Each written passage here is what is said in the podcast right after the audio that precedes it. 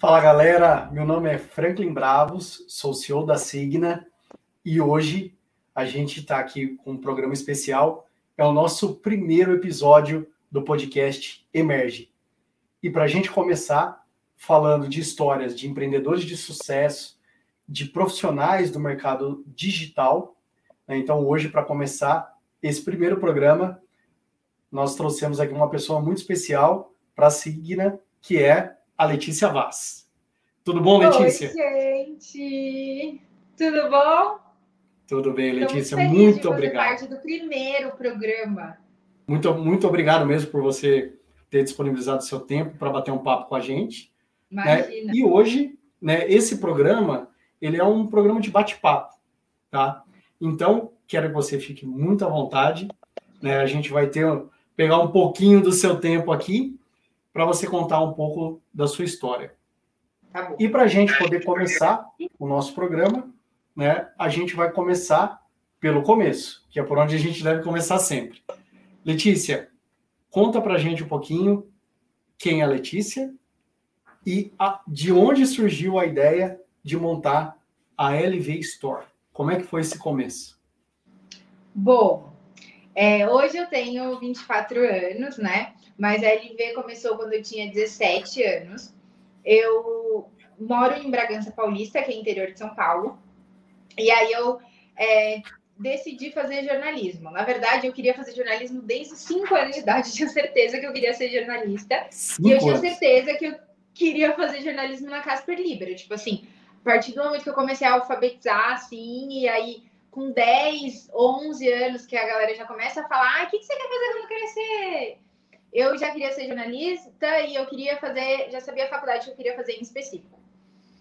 E mas aí, por que eu... o, jornalismo? Só antes da gente esticar. Mas de, de onde veio isso? Era, era alguém da família, alguém conhecido? Você viu na TV não ali o jornal achou legal? Porque não é ninguém da minha família é jornalista. Hoje o único jornalista é meu namorado, mas uhum. eu namoro com ele há seis anos, né? É, mas eu não tive nenhuma referência. Eu sempre gostei muito de me expressar, sempre gostei muito de falar, sempre gostei muito de escrever, de ler. Então, eu acho que era a profissão que juntava assim a capacidade de se expressar com a capacidade de escrever, também ler muito, saber muito sobre as coisas que estão acontecendo, poder dar opinião, era algo assim que eu sempre quis, sempre gostei. Então, uhum. eu acho que veio mais ou menos disso, assim. E aí eu tinha é, 17 anos, eu me formei no ensino médio, passei na Casper, que era a faculdade dos meus sonhos em jornalismo, uhum. e também passei em moda. E aí eu tive que escolher entre os dois cursos, eu escolhi jornalismo, porque eu também gostava de moda, sempre fui referência de moda entre minhas amigas, é, mas o jornalismo ainda falou mais alto. E aí Sim. eu fui, mudei para São Paulo para fazer a faculdade. Só que a faculdade era particular e também, como minha família mora aqui em Bragança, eu tive que mudar para São Paulo. E aí, meus pais estavam pagando todos os meus custos é, de uhum. moradia, de alimentação, de faculdade. E aí eu queria é, poder ter essa independência financeira e, e, conseguir arcar com os meus custos, né? Eu não achava Sim. justo eles ficarem pagando tudo e eu lá, é, fazendo a faculdade Toda tranquila. não O quê? Uhum. Eu falei, você lá toda tranquila, sem se preocupar toda com nada, deixando tudo com seus pais. toda fazendo nada. Eu falei, não, não quero. Uhum. E aí, é, no primeiro semestre é bem difícil, né? A gente conseguir estágio. E, e aí eu pensei, nossa, sempre gostei muito de moda. Minhas amigas sempre me acharam referência. Todo mundo sempre pede minha ajuda quando vai escolher look, quando vai escolher alguma coisa. Eu acho que eu vou comprar umas peças e começar a revender. E aí, com esse dinheiro do, do lucro da revenda, eu vou tentar ir me sustentando de alguma forma, uhum. pelo menos ajudando. E aí eu fui pedir 500 reais emprestado do meu pai. Comprei. O primeiro investidor anjo. Investidor o primeiro investidor anjo. 500 reais. E a minha devolução ia ser 10 parcelas de 50 reais. Sem Olha, juros. Sem juros, óbvio, né? Pelo investimento mais do que anjo, né? É, exato. E aí eu comprei umas peças, comecei a tirar fotos em mim, assim, que a primeira coisa que eu fiz foi criar um Instagram da LV. Uhum. Aí eu criei o Instagram da marca, comecei a publicar as fotos das peças, as fotos em mim. Aí comecei a vender para amigos, né, para conhecidos, para o pessoal da faculdade. Então eu levava Só as roupas na faculdade, o pessoal uhum. experimentava, uhum. enfim. E aí é, eu comecei a, com o dinheiro do lucro das peças que eu ia comprando, é, que as peças que eu ia vendendo, eu ia comprando mais peças. E aí certo. foi até ganhando um corpo. Mas é, não era exatamente. Deixa eu só fazer um, uma pergunta, né? Do quando você abriu o Instagram, que ano que foi isso?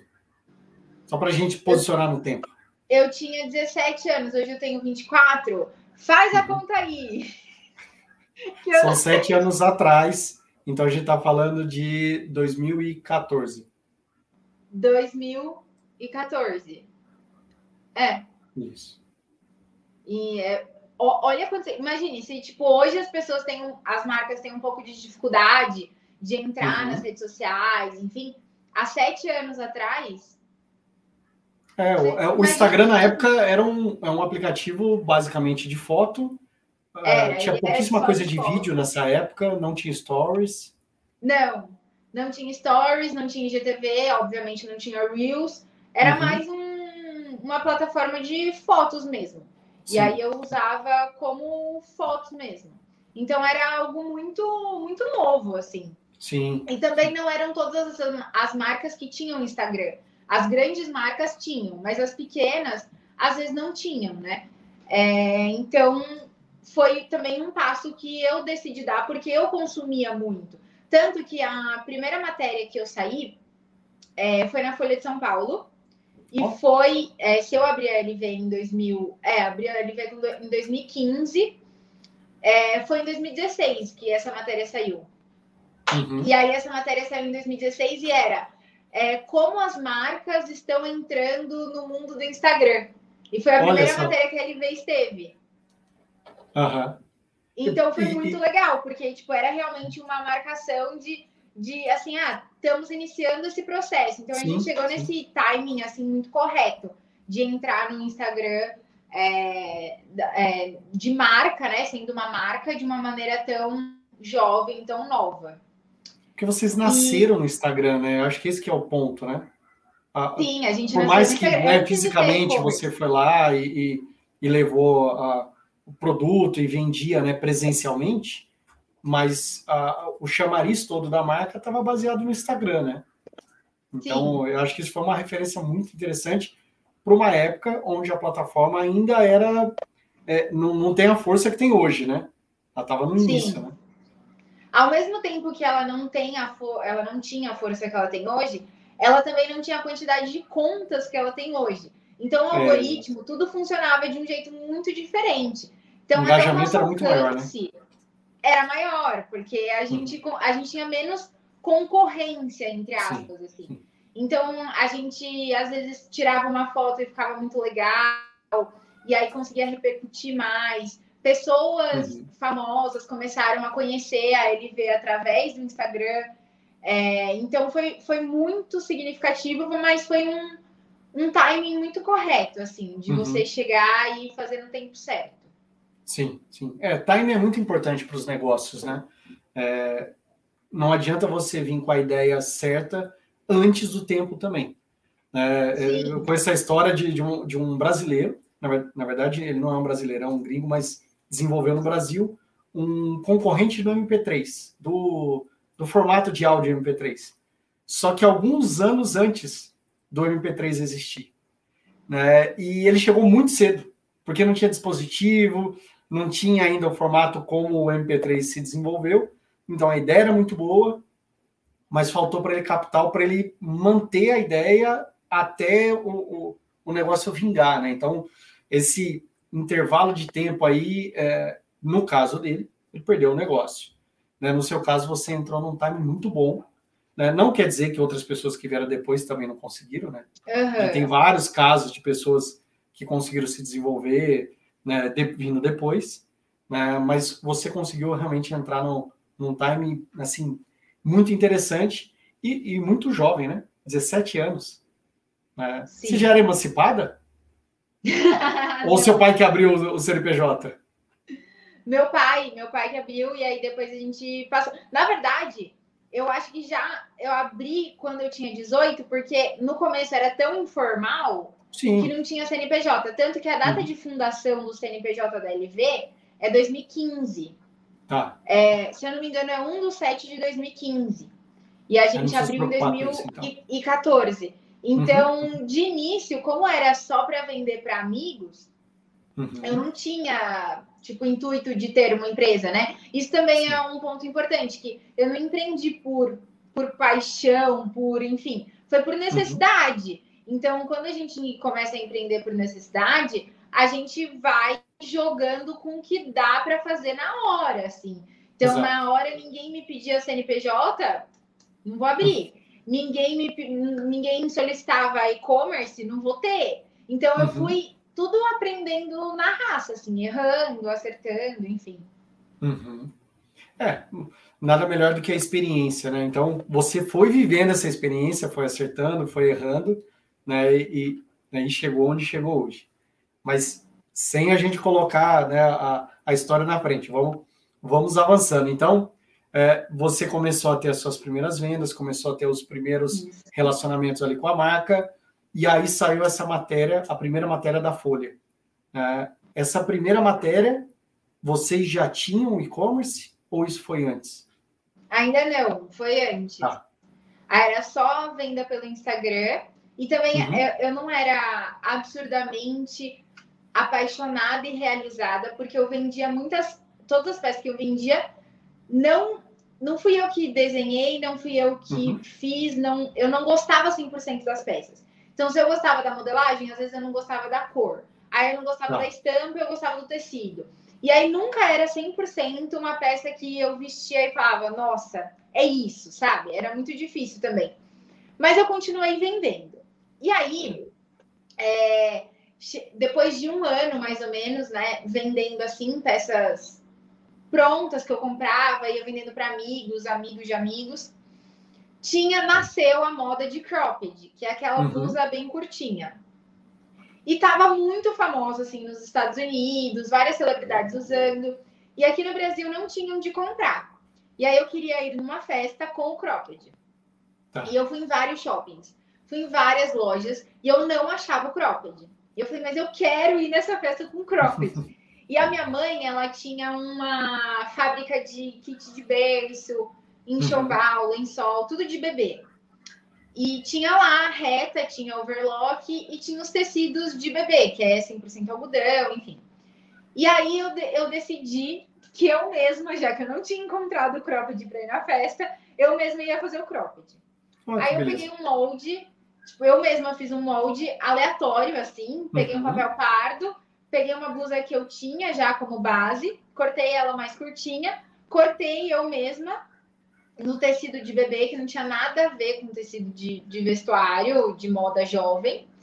E aí eu lembro que a festa era no sábado à tarde, começava no sábado à tarde. E sábado as costureiras não trabalham, né? Não, não trabalhavam com a minha mãe, trabalhavam só uhum. de segunda a sexta. E eu ajudava ela no, na loja no sábado.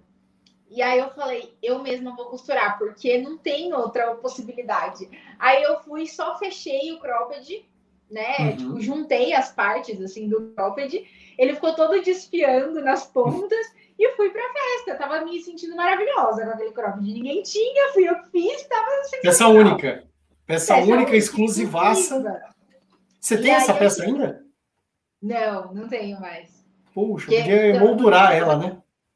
Tinha que colocar num quadro. Eu nem sei o que eu fiz na época com ela, porque era, eu lembro certinho, era um cropped bege era uhum. tipo nude, assim.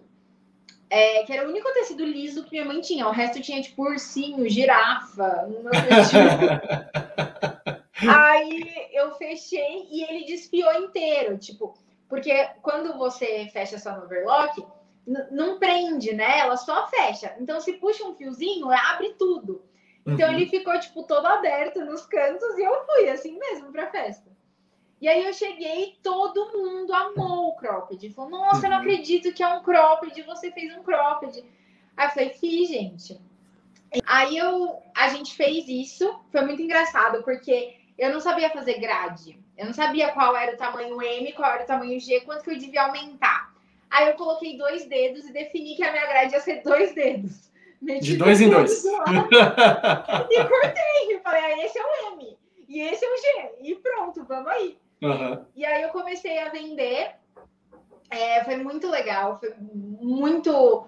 É, é muito legal você criar uma peça, você vê ela saindo, sabe, do papel, assim, é, é sensacional.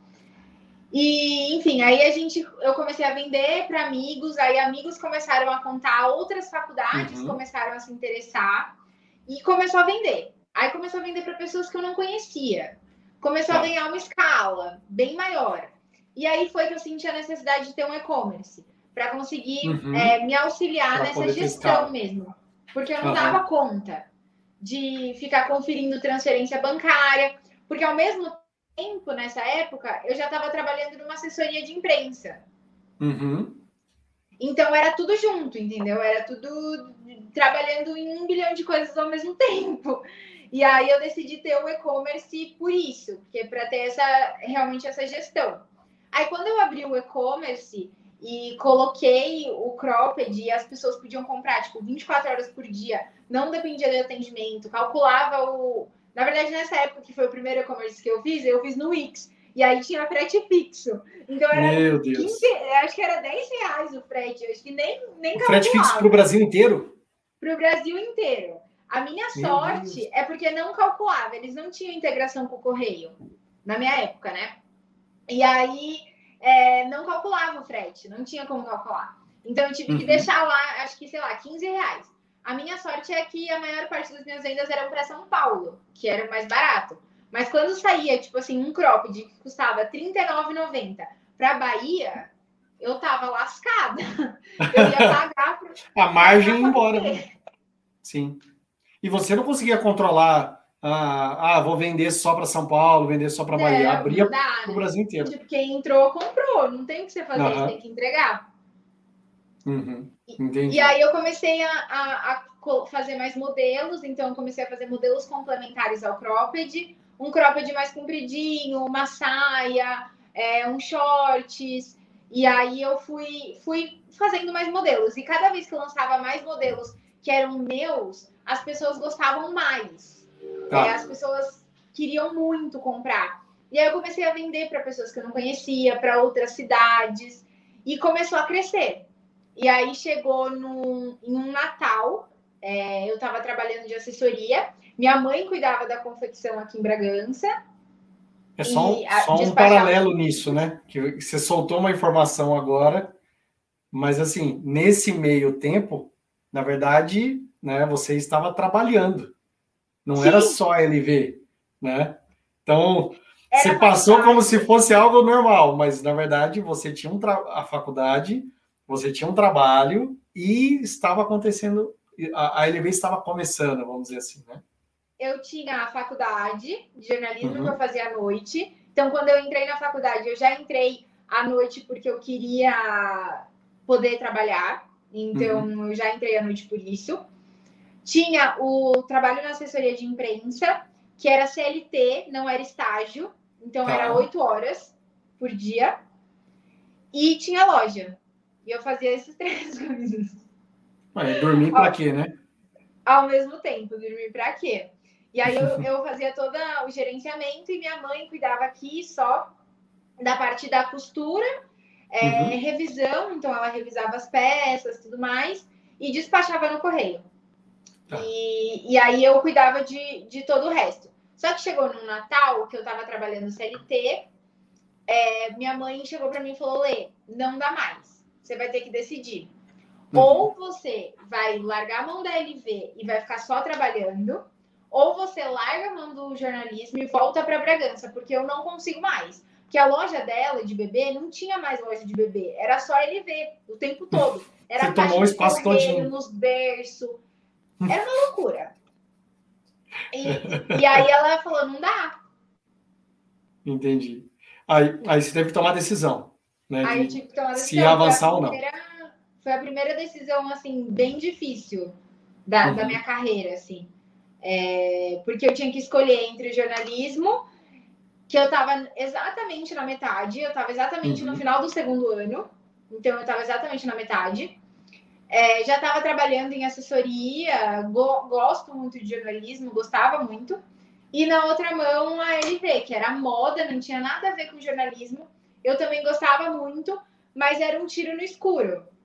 Tipo, eu sabia que eu ia ter uma possibilidade maior de expansão, de carreira e tudo mais, mas podia ser que eu desistisse do jornalismo, fosse cuidar da loja e não desse certo, a loja não engrenasse, uhum. enfim.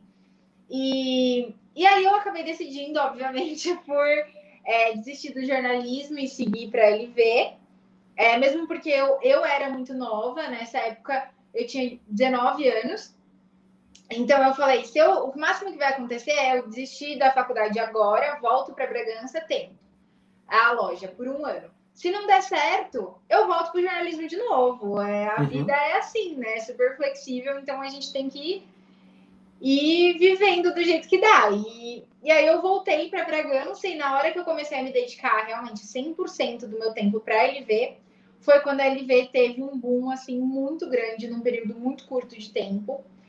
E aí eu já estava com só peças que eu criava, que eu desenhava. Tá.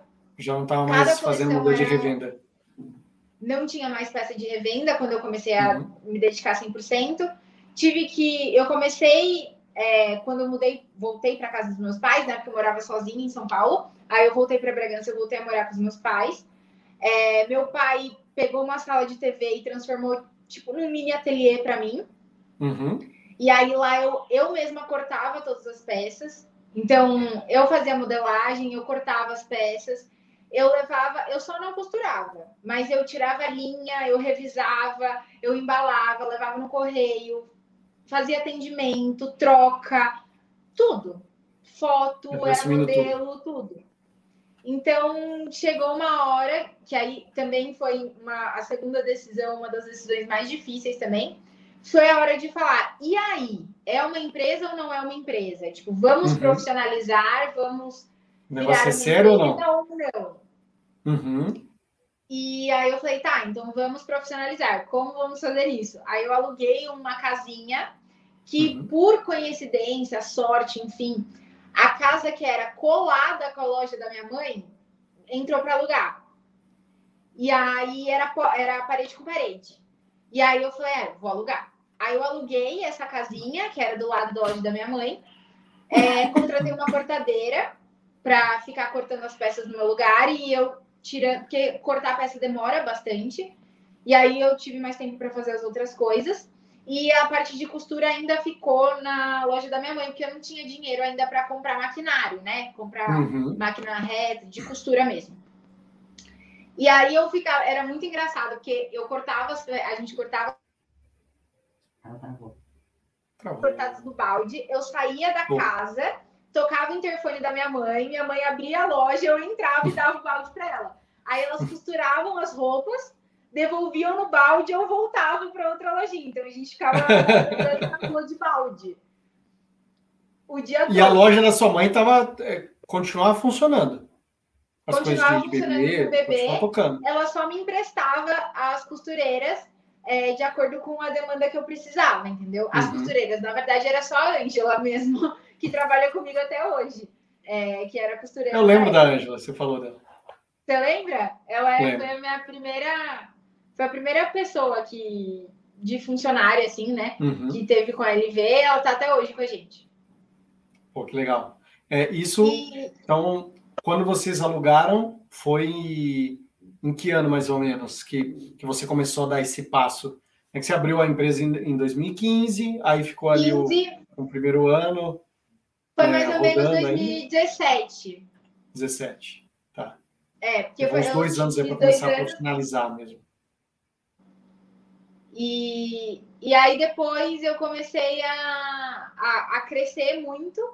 Uhum. Então eu tive que ir para um lugar maior para colocar, poder colocar máquina, mais funcionários. Sim. E aí dessa casinha eu saí para uma casa maior de três andares Uhum. É, e aí nessa casa aí eu já tinha, já comprei umas cinco máquinas, uhum. que eu fui comprando tipo de pouquinho em pouquinho, né? Mas aí eu, eu já tinha umas cinco máquinas, tinha acho que uns cinco ou seis funcionários. E aí foi crescendo, lá ficou muito pequeno. Aí eu passei para um galpão, que era o galpão que você foi, inclusive, lá de o galpão cima. eu conheci. Uhum. Você conheceu? Era um galpão, tinha uns 350 metros, uhum. Uhum. mais ou menos. Então ele era grande, maior do que uma casinha, né? Com tipo três andares, era melhor dividido o espaço. Só que aí também ficou pequeno, e aí a gente mudou para o galpão que a gente está hoje, que o galpão de hoje tem mil metros. Então a gente está com as coisas bem organizadas, bem, uhum. tá bem espaçoso, tem muito maquinário, tem muito estoque. Então hoje já está assim bem consolidado todos os processos, a estrutura e tudo mais. Bom, muito muito legal, muito legal ouvir isso, Letícia, essa essa evolução. Agora deixa eu fazer uma pergunta por que, que vocês optaram, né, olhando agora parece pouco óbvio, mas queria entender um pouco de vocês. Por que, que vocês optaram por é, comprar maquinário, por internalizar tudo, ao invés de você desenhar, por exemplo, e terceirizar a produção, e não se preocupar em, em, em funcionários e, e nessa estrutura? É porque a gente tem um tipo de produção um pouco diferente das outras marcas, né? A uhum. gente trabalha com estoque just in time, então a gente não tem grandes estoques.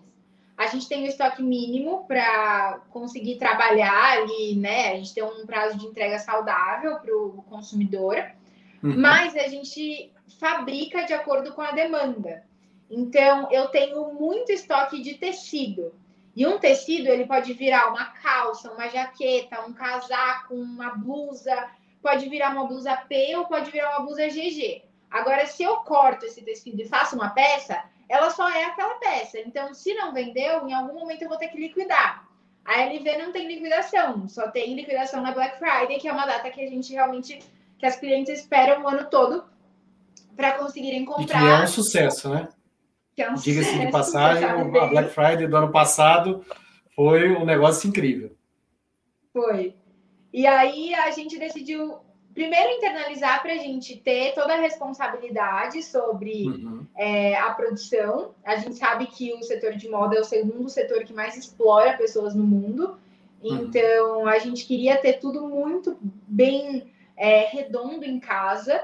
Então, todos os direitos trabalhistas, é, cuidado na hora de mesmo de, de cuidado com o funcionário, sabe? Uhum. Qual, qual, é a condição de trabalho que ele vai ter?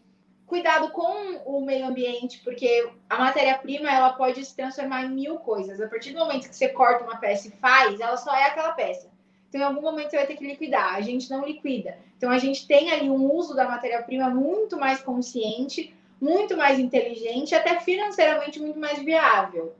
Uhum. É, então, é, foi uma decisão mas é, foi muito natural, assim, para mim, porque eu pensando agora, explicando para você, eu nunca pensei nisso e falei, ai, eu vou tomar essa decisão, sabe? Sim, de, foi de acontecendo, né? Foi acontecendo e eu fui vendo que era algo que eu me identificava. Óbvio que isso tem limitantes, né? É, eu não, não consigo, por exemplo, abrir cinco lojas físicas ao mesmo tempo, uhum. porque eu não vou ter produção para atender tudo. Ou às vezes eu não posso fazer uma ação com, sei lá, 15 blogueiras ao mesmo tempo, porque eu não vou conseguir atender toda a produção. Então tem os limitantes, obviamente tem, mas é o que para mim e para o meu propósito, assim, para o propósito da LV é o que mais funciona. Uhum. É, olhar em, em, retrospectiva muitas vezes dá para a gente essa essa noção, né, de que ah, eu fui escolhendo, eu fui decidindo. Não, não, foi acontecendo organicamente, naturalmente. Exato né, pelo, pelo seu estilo, pelo estilo da marca, pelo que o produto entrega, né? Então, é, são vários pontos que, olhando agora para trás, falar ah, perfeitamente natural ir por esse caminho. Né? Mas, mas é muito interessante, porque daí você tem uma empresa mais estruturada, que não depende tanto de terceiros, né? tem dependências, Exato. claro, né? Nenhuma empresa é, é, completamente isolada, mas você tem uma dependência pequena de terceiros. Né? Você compra o tecido e a partir né, no momento que você tem a matéria-prima, chegar no produto aí está sob a sua responsabilidade do seu time, né? Hoje vocês Sim, estão com é, quantas isso pessoas? Isso é muito bom também. Não entendi. Hoje, quantas pessoas estão na, na LV? Hoje são 50. 50, 50. funcionários. Tá crescendo, hein? Puxa vida. Tá. que coisa boa. Cai rápido, é, meu Deus. É, mu é muito bom lá, isso. Às vezes eu chego lá e eu não conheço, uhum. porque eu não faço mais parte da contratação. Uhum. Então, às vezes eu chego, tem uma costureira nova e eu fico, meu Deus, quem é essa pessoa? Aí eu tenho que ir lá para minha mãe e falar, mãe, quem que é essa pessoa? Ah, que aliás não contei, né? As pessoas não sabem, você sabe, mas as pessoas não eu, sabem. Eu, eu ia, na verdade, perguntar para você agora sobre a sua família, né? E, o, e o é, envolvimento deles. Meu, minha mãe e meu pai trabalham comigo. Minha mãe é coordenadora uhum. de produção e meu pai é diretor financeiro. Então, uhum. ambos trabalham comigo hoje. E, e aí, às vezes, eu chego lá e tem um funcionário novo. Aí eu olho e falo, meu Deus, mas eu acho que eu nunca vi essa pessoa. Aí eu chego e falo, mãe, quem é essa pessoa? Ela, ah, então, é a fulaninha. Ela entrou ontem, tá adorando, viu? Eu falo, ah, tá bom. É muito Mas engraçado. é muito legal ver isso. Porque assim, eu, eu tive o privilégio né, de, de poder conhecer os seus pais pessoalmente, né? Não só seus pais, né? Sua irmã, seu irmão conheci também. É, né, o dia que a gente almoçou todo mundo junto. E eu estava no almoço de família, né? Eu, eu que era um estranho ali num almoço de, de, de família. Né? E, e como isso. Uh, né, eu, eu tenho uma filha de 10 anos, então, assim, para mim, família é um negócio extremamente importante, né? Nesse momento eu estou com a produção aqui, minha esposa que está acompanhando também a gravação, né, acompanhando, me ajudando aqui, né?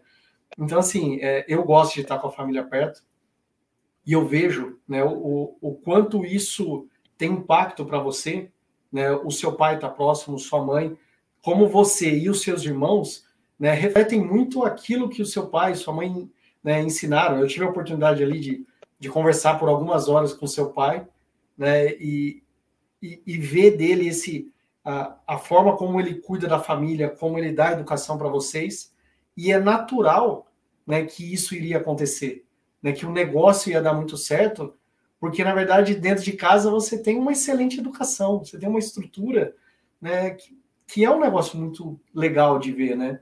E, eu, eu gosto muito né, de, de falar da, de, de família, porque é, para mim é, é, algo que tem muito valor né? E ver isso em vocês e toda a família fazendo parte do, do negócio, um apoiando o outro, mas não é um negócio simplesmente familiar, né? Que se fala, ah, um negócio familiar, né? Mas a família está envolvida né? em várias etapas, né?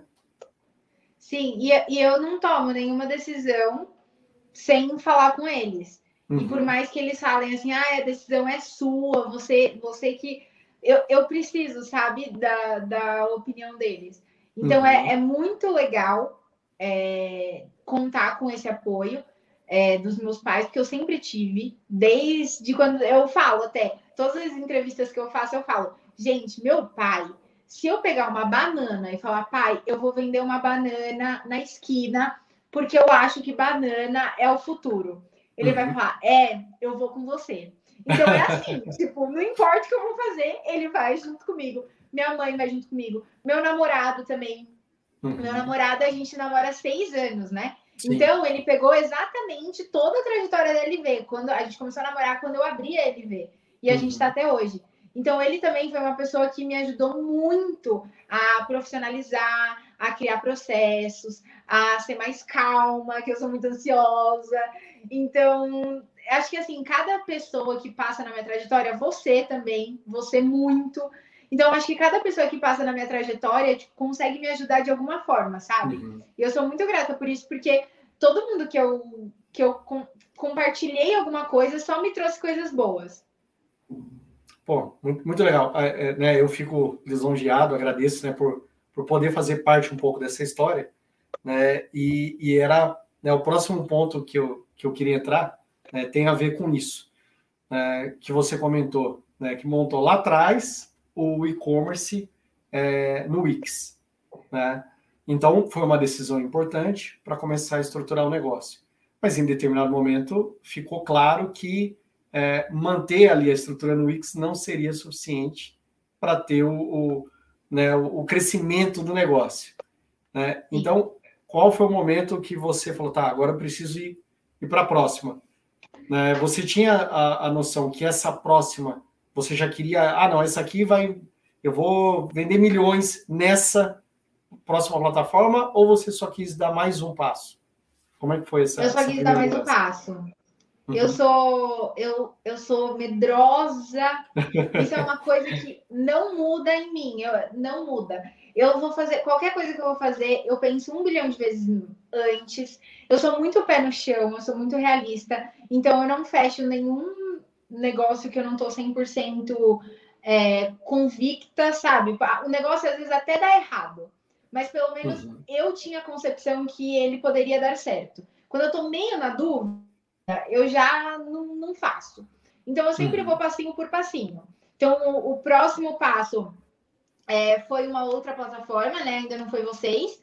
É, uhum. Porque eu achava que tipo, já foi uma melhora muito grande, Sim. mas ainda era algo amador, não era algo profissional, né? Não me atendia em N aspectos. Então, eu fui dando passinho por passinho até conseguir chegar na Signa, né? Que aí já é uhum. um, um magento, já é algo bem mais robusto. Com uhum. agora, né? A gente está com o nosso projeto de outsourcing, então a gente consegue fazer várias alterações em layout, uhum. várias melhorias, funcionalidades.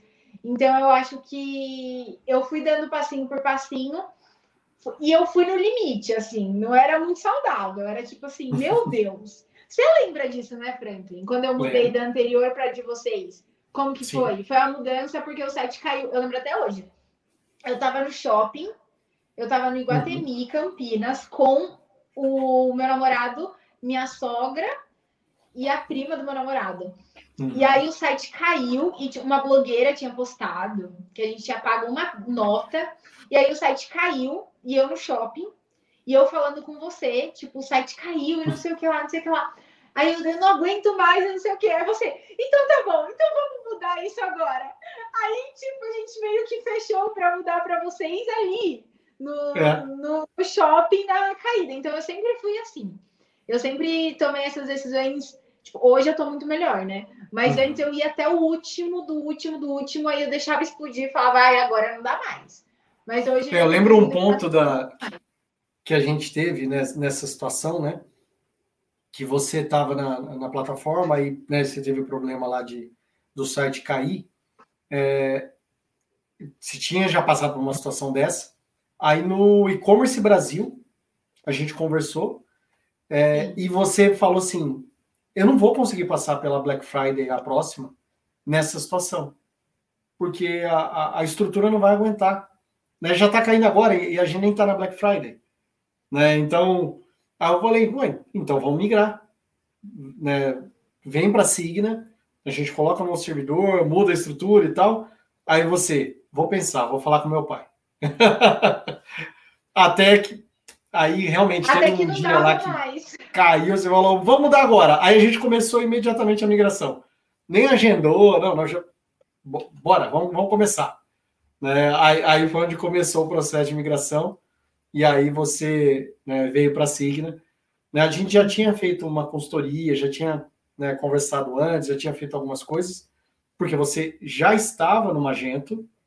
Acho já, que isso é um já. ponto interessante, né, porque você já estava no Magento, que já era sua terceira plataforma, né?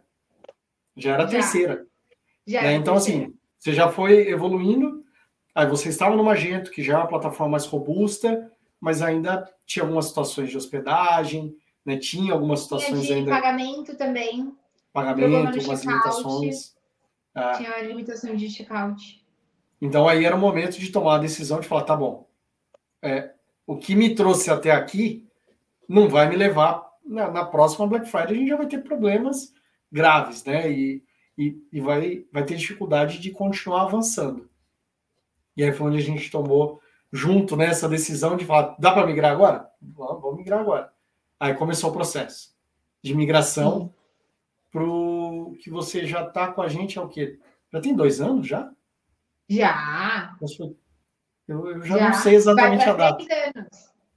Três anos já. Vai para três anos agora, no final do ano, da Black.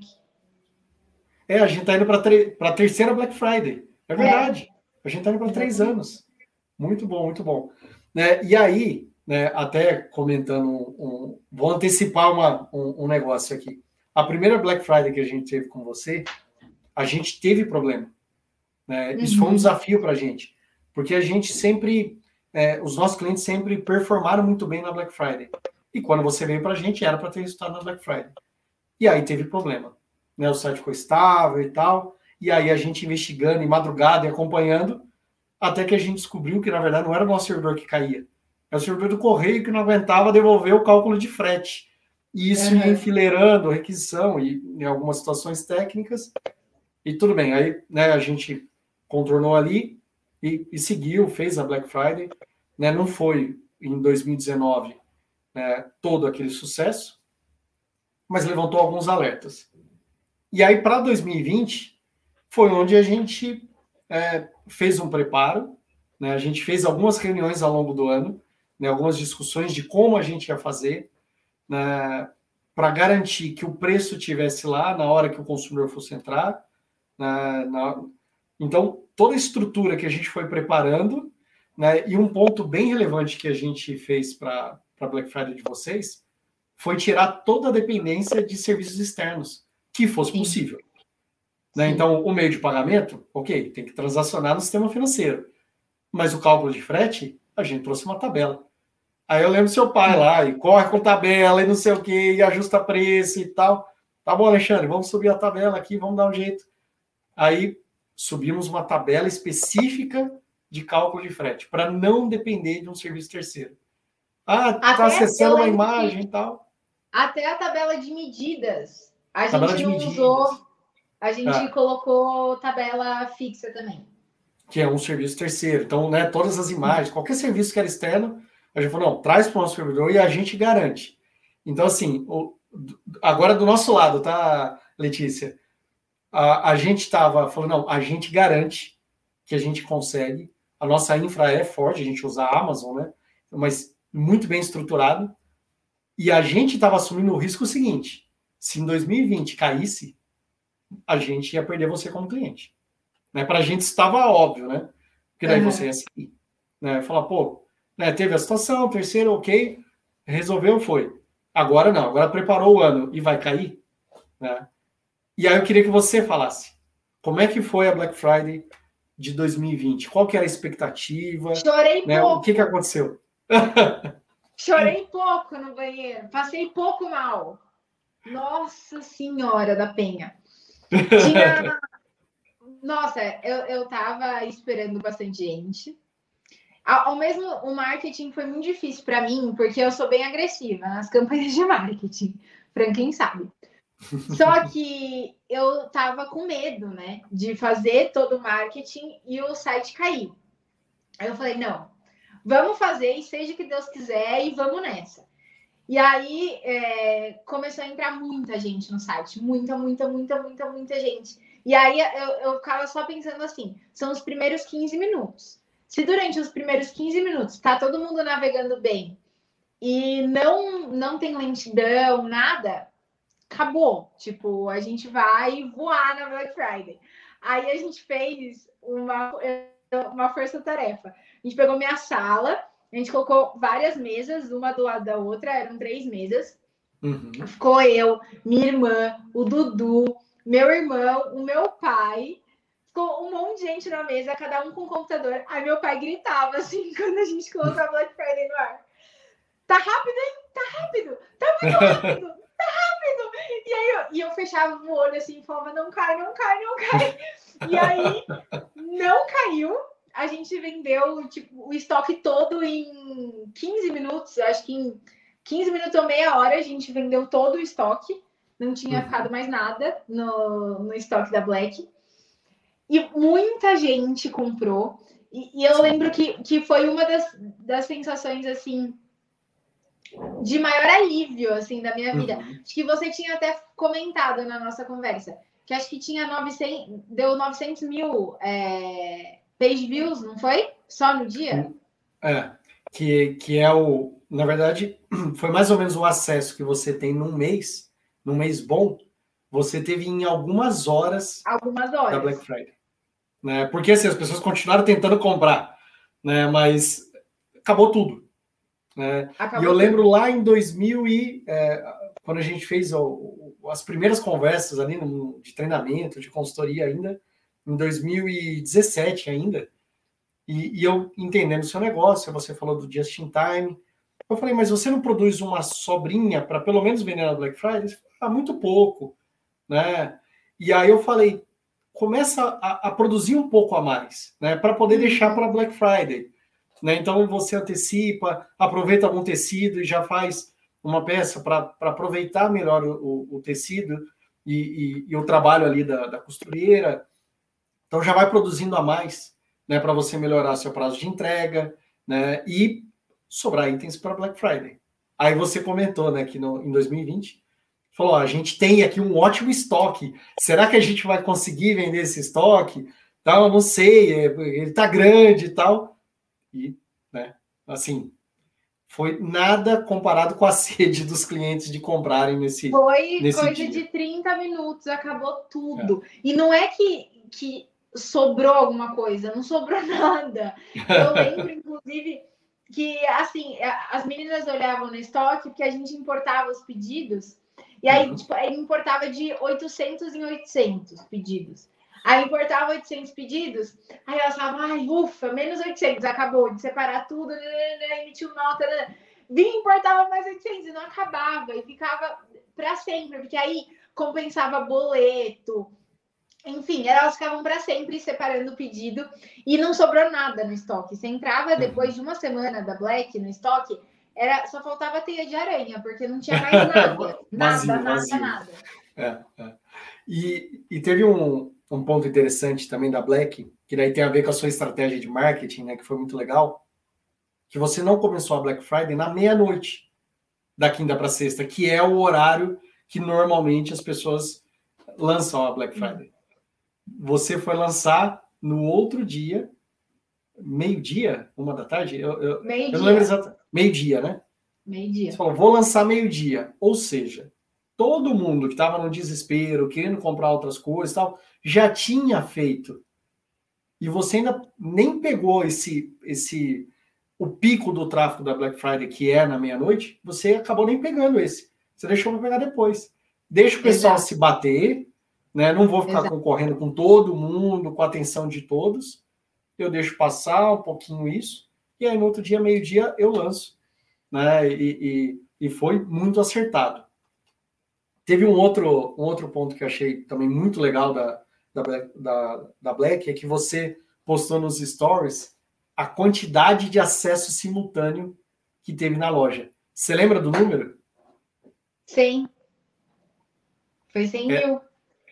Cento e quase 120 mil acessos simultâneos. Eu lembro. Então, assim, é, é um negócio incrível, né?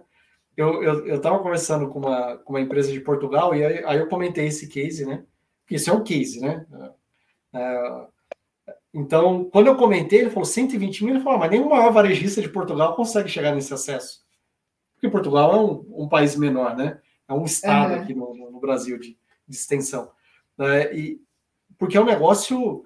A, às vezes a gente fica ouvindo os números, grandes lives de milhões de acessos e não sei o que e tal.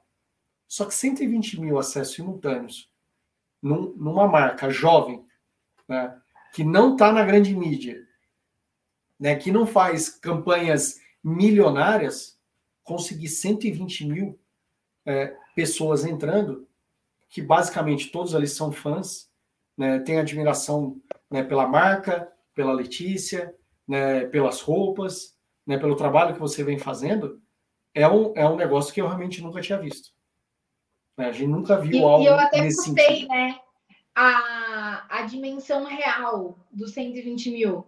Que eu não sei quando. Era, era enchia acho que dois maracanãs e ficava a gente para fora. Eu não lembro se o maracanã é 60 ou é 50, 40 mil. Mas eu lembro que era muita gente, era muita gente. Porque as pessoas, na internet, a gente perde um pouco essa percepção, né? Tanto que eu falei para as meninas do marketing, a gente chegou a 400 mil seguidores. Falei, gente, vamos fazer uma sequência de stories para as pessoas entenderem quanto que é 400 mil seguidores. É, é tipo, 400 mil pessoas. Quanto que é 400 mil pessoas? E aí elas colocaram todos os exemplos do que seriam 400 mil pessoas. Que a, o que eu mais fiquei chocada é que seriam todos os blocos de carnaval do Rio de Janeiro, de todos os dias do, do carnaval, uhum. juntos, no mesmo lugar. Você já pensou nisso? Meu Deus, um bloco já é uma multidão absurda. Um bloco, você já olha porque seriam todos os blocos de carnaval do Rio durante todos os dias do carnaval. Uhum. É muita gente. é muita gente, é muita gente. Só que é isso, né? A gente acaba perdendo muitas vezes a dimensão, né? Por olhar esses números, né? Um negócio um pouco distante. Mas na hora que a gente traz isso para a gente, o negócio realmente é muito grande.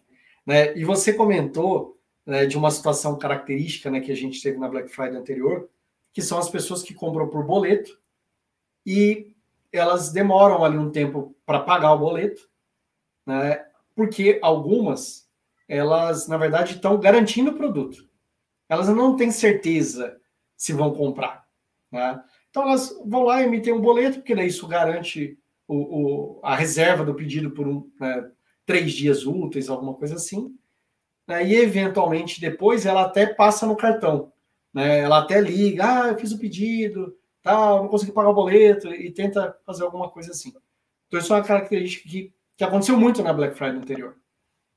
Só que para a próxima Black Friday, e talvez nem todos aqui estejam sabendo, mas para Não teremos próxima... boleto, mentira. Ó, é algo para se pensar. É algo para se pensar. O Na Pix Black. Está aí, né? O Pix está aí. Né? É muito novo, né? Tudo é novidade, né? Então, é, poucas lojas têm. Já. já... É, Gente, eu inclusive cai. coloquei Caiu a Letícia para mim, gente. Desculpa. Então, a gente colocou. Aí, voltou. Estamos de volta. Voltou? Voltei. Foi o meu computador. Antes, uh, ontem. A gente colocou o Pix ontem e divulgamos uhum. hoje. Olha aí. E aí, em, em, poucos dias, como é que está sendo a experiência Chocada. do Pix? O Vitor sabe. Eu mandava os prints para ele, ficava chocada e mandava uma.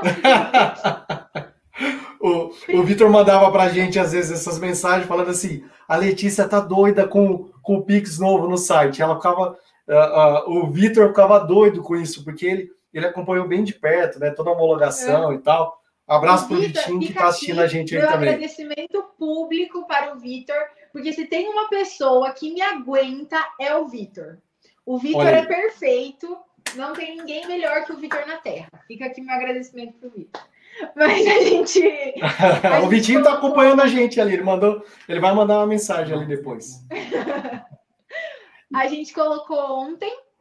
É, eu achei. Eu primeiro eu fiquei na dúvida da onde viria, da onde sairiam esses clientes. Se seriam uhum. pessoas que pagariam no boleto e aí olham o Pix e pagam por Pix, se seriam pessoas que pagariam no cartão, mas olha ali o Pix tem 5% de desconto, é mais rápido, não tem tanto risco, né? Tipo, de clonar o cartão, enfim. É, vai pagar pelo Pix. Ou se seriam pessoas que estão ali no checkout em dúvida se vai finalizar ou não vai finalizar. Olha o Pix e fala: puta, é rapidinho, eu vou pegar o QR Code, vou pagar, vou finalizar. Uhum, uhum. O que eu percebi foi que teve um pouco de tudo. Mas ah. a gente teve um aumento do faturamento nesses dois dias. É... E eu acho que a maior parte, que dois dias é muito pouco para a gente conseguir avaliar, mas eu acho que a maior parte veio de pessoas que estavam na dúvida da finalização e decidiram finalizar por Pix. Então, o nosso faturamento aumentou nesses dois uhum. dias, tanto ontem quanto hoje.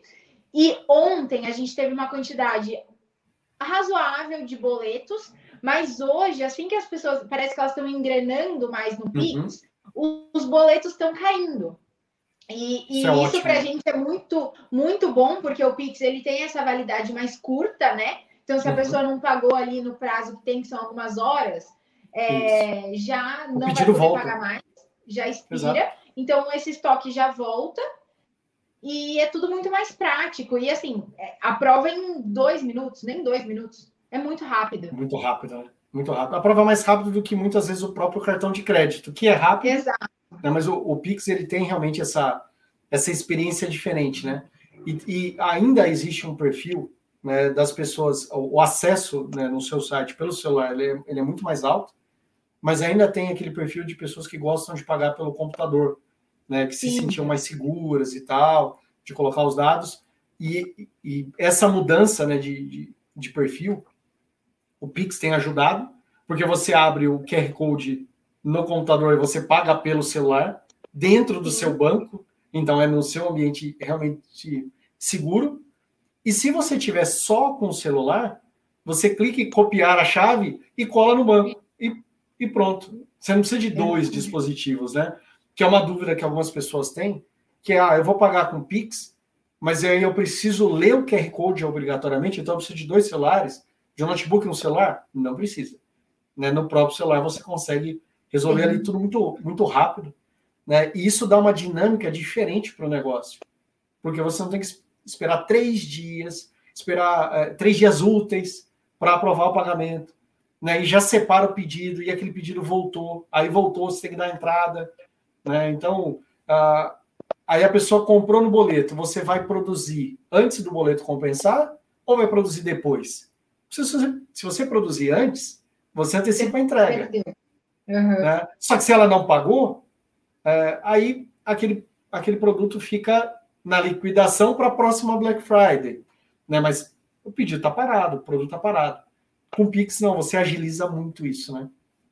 Então é muito legal ouvir. E, e, dá até uma, assim, uma sensação que eu, que eu tive mesmo e que eu senti das minhas clientes, que é uma sensação de, nossa, que loja profissional nossa, que loja que está sempre buscando tendência, sabe? Eu acho que ter Pix na loja também não é só uma praticidade, uma agilidade, mas também é um posicionamento de marca, sabe? Algo do tipo, minha marca está muito ligada à tecnologia. Se você é um e-commerce, você precisa estar ligado à tecnologia, não tem como você não estar.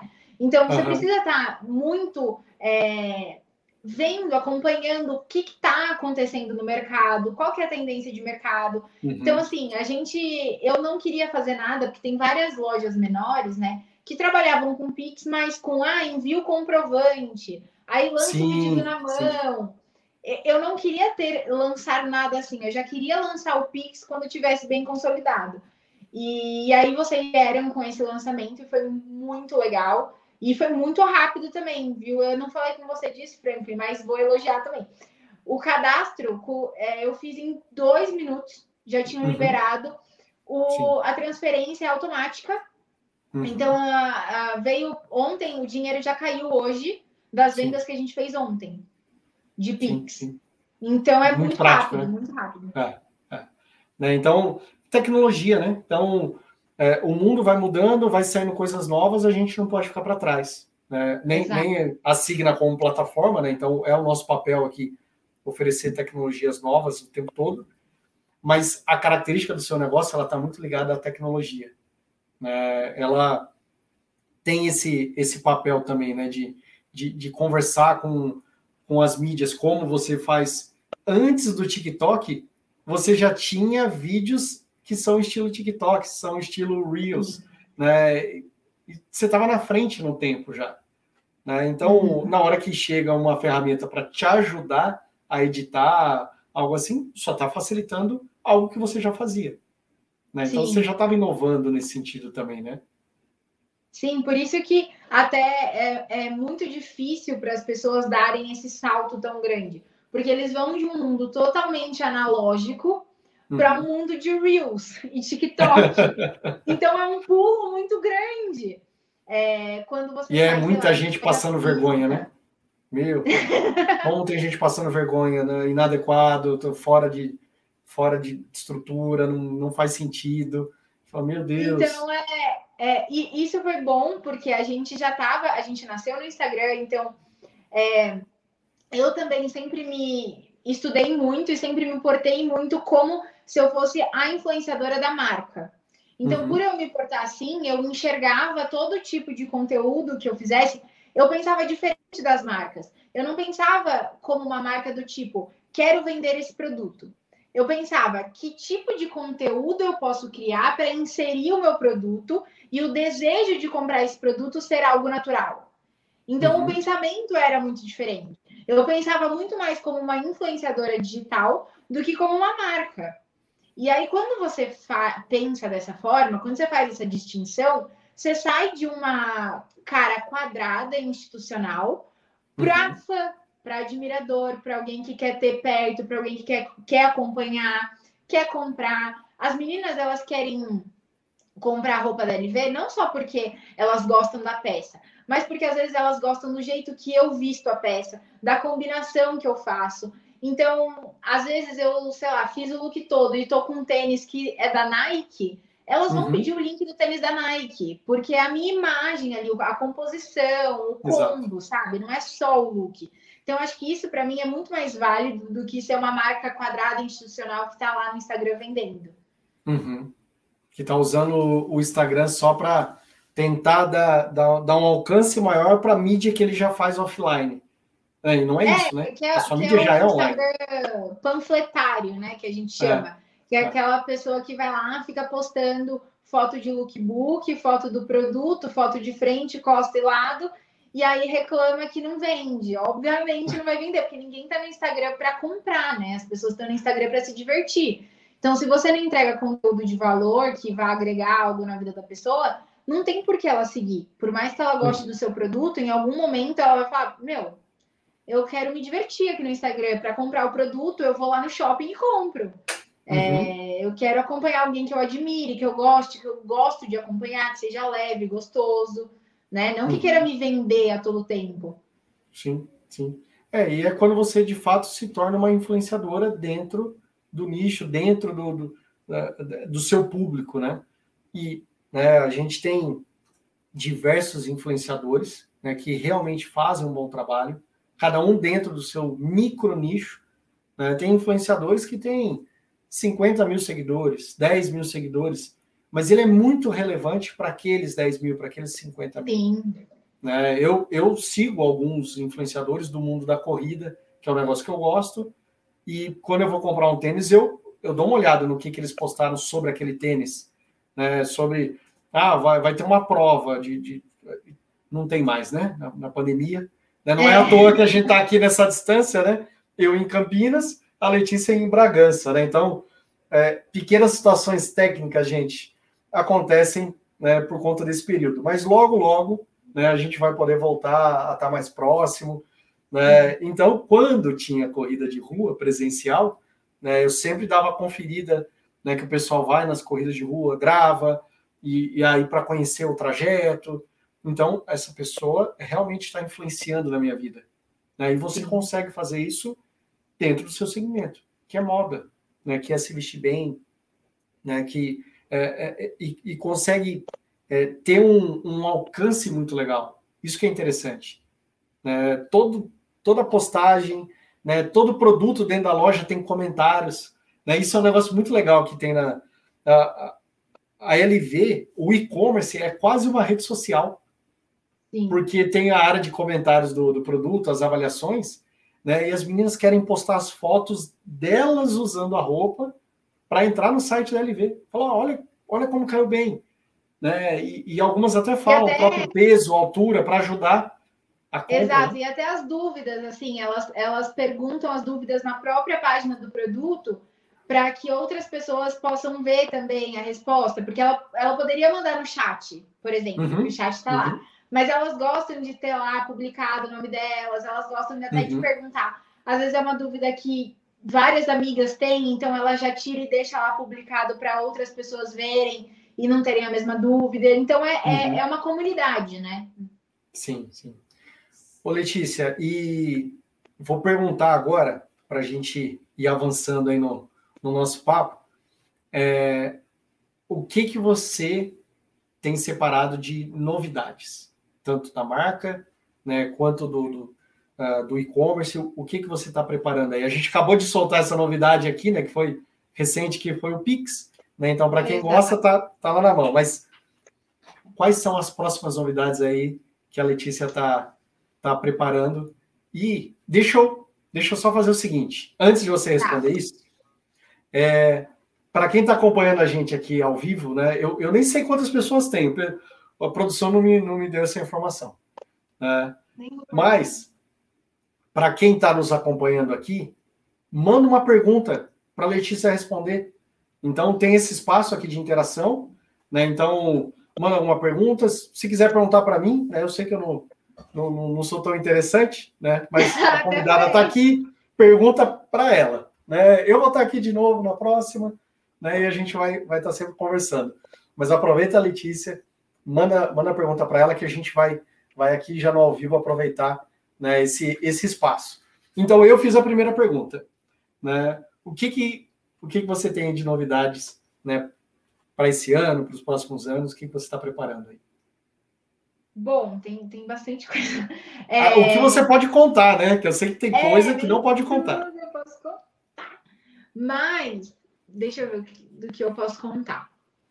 É, as, as fotos da nova coleção, que é a nossa coleção de primavera-verão, que vai ter o lançamento, que nem, nem divulguei a data, mas vai ser no dia 27, agora de setembro. A gente vai fazer esse lançamento, então as fotos já vão ser diferentes. Vamos ter outros modelos no site da LV. Então, o site é, vai ficar mais diverso e a minha imagem uhum. vai ficar mais linkada às redes sociais. Tá. A gente vai ter essa mudança. Vamos desenvolver também, estamos desenvolvendo, na verdade, acho que vai entrar esse mês. A galeria, então, dentro uhum. do nosso hum. e-commerce, a gente tem uma, vai ter uma galeria de clientes em que a gente vai subir, o cliente pode subir, a gente pode subir também, as fotos dos clientes usando as peças da LV com uhum. filtros. Então, por exemplo, a gente pode colocar uhum. filtro de tamanho. Então, vamos supor que você usa tamanho G e você quer ver como fica um body elástico cintura preto em corpos G. A gente, você vai fazer esse filtro do produto e do tamanho e você vai achar todas as nossas clientes usando é, essa peça e também as composições de looks. Essa galeria não vai ser só para cliente, vai ter a galeria também dos meus looks, é, que são os looks do dia, né? Eu faço o meu look do dia todos os dias no Instagram. E aí vai ter essa galeria dos looks do dia e que a gente vai linkar os produtos e a pessoa, por exemplo, ela quer comprar um cropped, ela vai filtrar por esse cropped e aí ela vai conseguir ver todas as combinações possíveis com outras peças desse cropped. E aí também agrega muito mais valor ao produto, a pessoa consegue enxergar que ela vai conseguir usar esse cropped de maneiras muito diferentes, em ocasiões muito diferentes. O um, que mais? Estamos negociando uma collab com uma grande influenciadora, que eu não posso hum, falar hum. nome. é... Enquanto você pensa em, em novidades, tá. chegou uma pergunta aqui, tá?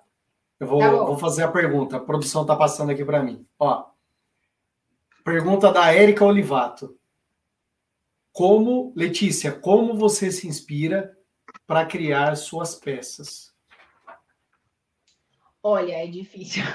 É, eu, tenho uma, uma, mistura muito grande com, de tendência com coisas que é, eu realmente quero usar. Eu sinto falta, porque assim, a LV tem mais de 400 modelos disponíveis no site. Então, uhum. a gente uhum. tem muita peça diferente, tem muito modelo diferente. E é isso que eu quero mesmo do meu seguidor, da, da do cliente da LV. Que ele tem o, tenha o guarda-roupa LV. Então, ele não é, não é igual uma loja que só vende camiseta. E aí, para comprar calça, ela, ele precisa comprar em outro lugar. Não. A LV tem bolsa, tem chapéu, tem bota, tem rasteirinha, tem tênis, tem camiseta, body, jaqueta, blazer, tem tudo. Hum. Então, eu, eu mesco o que é tendência, eu faço um estudo de tendência para entender quais são as cores que vão ser usadas, quais serão os modelos que vão ser usados, faço uma mescla com o que eu enxergo que tem uhum. é, um espaço no mercado e uma mescla com o que eu sinto que falta na LV. Então, por exemplo, na última coleção a gente lançou um blazer. Faltava um blazer na LV. Não, era tendência de uhum. inverno? Não, não era tendência de inverno. Era uma peça que eu acreditava, acreditava muito. E sentia falta na LV. A LV não tinha um blazer ainda, então a gente precisava ter um blazer e a gente conseguiu desenvolver. Então eu, eu mesclo essas três coisas. Aproveitando o blazer, e, e como foi o resultado disso? Teve bastante procura? Foi sensacional. Foi sensacional, porque as clientes também elas sabem o que falta na marca, né? É, elas uhum. sabem o que elas vão ter que, infelizmente, procurar no concorrente porque a LV não tem. Uhum. Então, quando a gente lança algo que não tem, com certeza é venda. Tipo, com certeza é, uhum. vai dar muito certo. Né? E, e também ao longo do, do tempo que eu já estou trabalhando, eu vejo que as, as peças que mais dão certo são as peças que têm mais a minha visão do que uma visão de tendência. Uhum. É, algo do tipo, ah, eu quero usar isso, eu quero desenvolver isso. São peças que saem mais do que, ah, eu estou fazendo só porque o TikTok inteiro está usando, tipo isso. Uhum. Sim, sim. Pô, é, e teve agora também um recente lançamento de, de sapato, bolsa, né? Que era um negócio que também não tinha na marca. Né? E, e é diferente, né? Trabalhar com isso. A gente está falando de uma linha é, de produto diferente do que você vem trabalhando né, nos últimos anos. Então, a gente está vendo uma expansão clara de, de sortimento de produtos, né? Sim, é, é foi muito bom para a gente, primeiro porque a gente conseguiu aumentar o ticket médio do, uhum. das nossas vendas. É, a gente conseguiu dar uma experiência mais completa, né, para os clientes da LV, porque, como eu disse, o cliente ele se apaixona pela imagem. Então, ele quer o meu look completo. Ele não uhum. quer tipo, ver o meu sapato e ter que procurar em outro lugar, ou ver a minha bolsa e ter que procurar em outro lugar. E uhum. era batata, assim. Se eu montasse um look inteiro e o look tivesse um tênis que não fosse meu, ou tivesse um tênis que fosse de outra marca, elas iam perguntar sobre o tênis. Então certo. foi algo muito natural, do tipo, por que não, sabe? Por que não ter um. Já estão perguntando, né, sobre tênis, né? Então, vamos oferecer. Exato, aqui, né? elas já querem saber, elas já gostam do meu estilo, elas gostam do jeito que eu compõe os looks. Por que não? E aí eu fui atrás é, para a gente desenvolver, é, porque eu queria que tanto as bolsas quanto os sapatos eles fossem desenhados por mim e fossem produzidos em outro local, obviamente, porque eu não tá. tenho maquinário, né? E é um Nessa... totalmente diferente. É, nesse momento aí teve que usar realmente um, um terceiro para esticar a sua produção, né? Sim. E, e aí eu, eu comecei a desenvolver e foi tá sendo muito legal. Tá sendo muito legal porque era o que eu sempre imaginei. Eu sempre quis trabalhar com outros segmentos para complementar a roupa. E é exatamente o que acontece ninguém compra uma bolsa ou um sapato. Todo tá. mundo compra uma peça de roupa, mais uma bolsa, mais um sapato. Então é, é muito é muito legal porque está dando muito certo e o design também das bolsas e dos sapatos está sendo muito bem recebido. Bom, bom é, é, legal ver né, que, que vai expandindo né, mas, e, e vai dando certo isso. É, você quer falar alguma coisa de novidade antes de eu ir para uma próxima pergunta? Não, pode ir, porque eu acho que a outra eu não posso contar. Tá bom.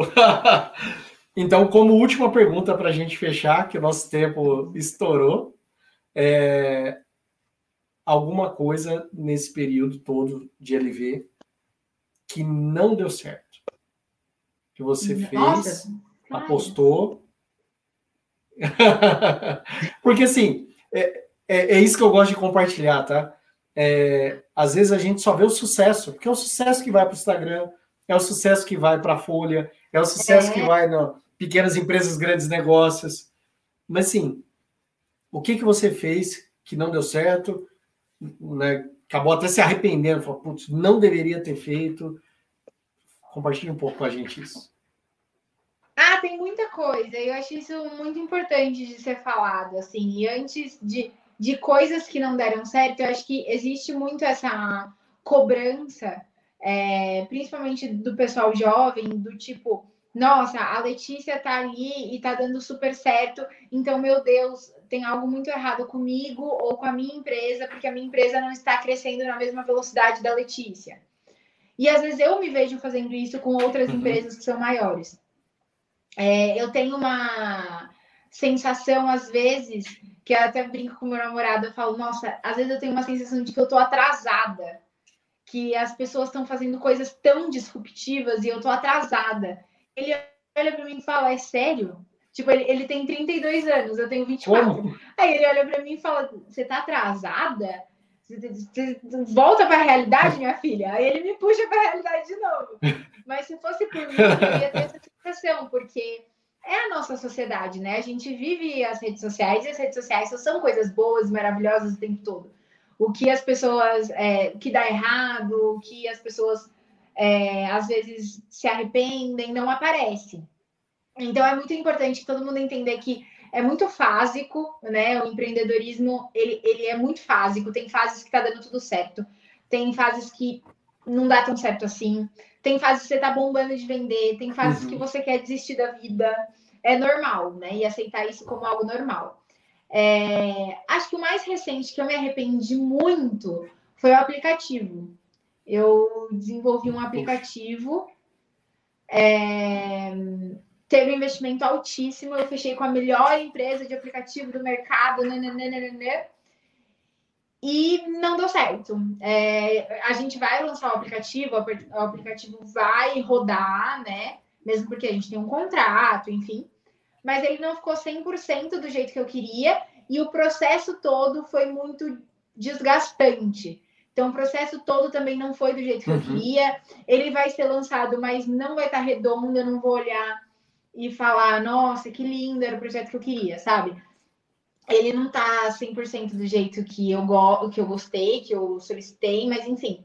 E aí o que eu tô tentando fazer de, de mudança, porque eu acho que o mais importante do que a coisa que dá errado é você olhar o negócio que dá errado e tentar de alguma coisa, uhum. alguma coisa você tem que tirar dali, alguma coisa tem que dar certo. Sim, aí eu peguei sim. o projeto do aplicativo e tô fazendo no outsourcing dentro do site.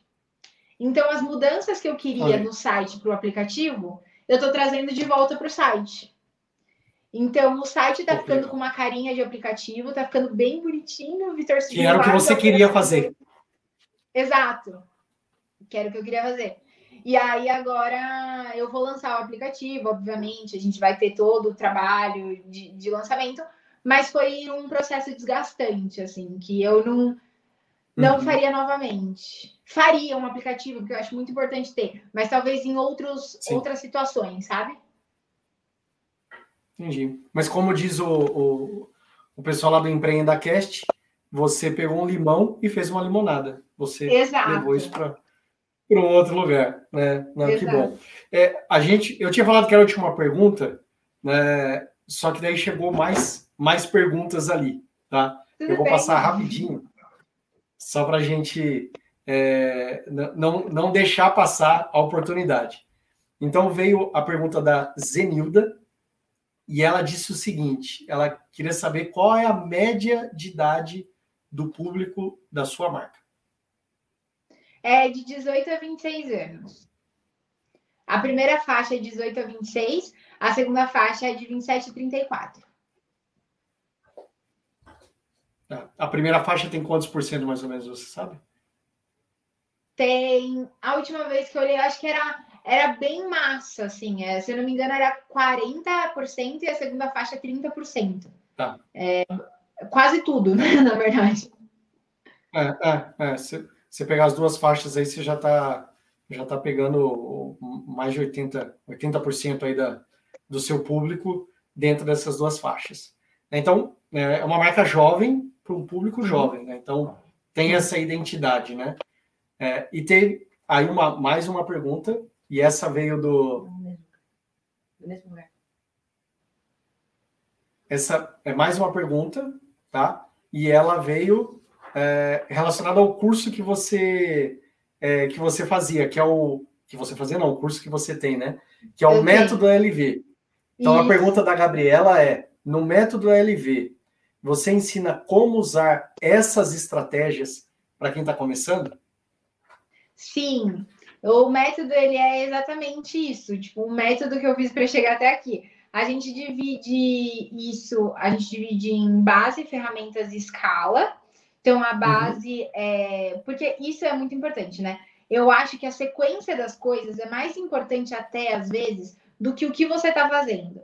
Eu vejo uhum. um monte de empreendedor fazendo campanha de marketing, preocupando com ah, porque eu vou fazer isso, eu vou fazer aquilo, vou mandar pela influencer tal, nananana, quando na verdade ele não consegue nem precificar o, o produto da maneira correta. Então ele está tendo é, prejuízo vendendo aquele produto, mas ele quer fazer uma campanha de marketing. Então, por isso que eu divido em base, ferramenta e escala. Primeiro, a gente vai fazer toda a parte de financeiro, gestão, organização, plano de negócios. Depois, a gente vai pensar nas ferramentas, que são uhum. as redes sociais, o e-commerce. E depois, por último, a gente vai pensar na escala, que é o marketing em si, é, logística, como que a gente vai fazer para conseguir expandir mais.